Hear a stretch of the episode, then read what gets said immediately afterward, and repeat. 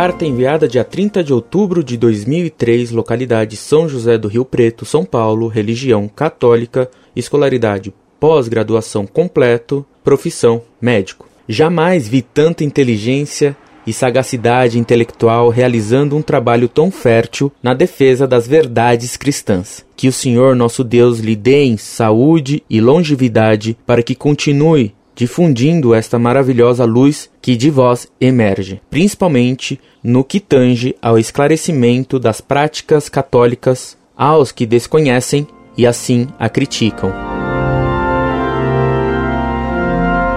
Muito prezado doutor, salve Maria. Suas palavras excessivamente generosas me confundem. Só posso e devo ver nelas o exagero causado por sua bondade. Talvez o excesso de sua apreciação provenha de que hoje, infelizmente, bem poucos defendem a fé. E um fósforo que se acende nas trevas parece uma grande luz. Em todo caso, que Deus lhe pague por suas palavras e por seu bom desejo de saúde e longevidade. Rogo-lhe que não se esqueça de mim em suas orações, porque sei que, o que o Senhor diz deve sofrer um grande desconto. Temo o juízo que terei que prestar diante de Cristo se não ensinar como devo. E quem sabe, se com as orações de pessoas generosas e amigas como o Senhor, Deus terá misericórdia de minha alma. Que Dieu a tous nos vaille absolver. Que Deus nos queira absolver a todos nós, como escreveu Villon na hora da morte. Incorde Jesus Semper, Orlando Fedeli.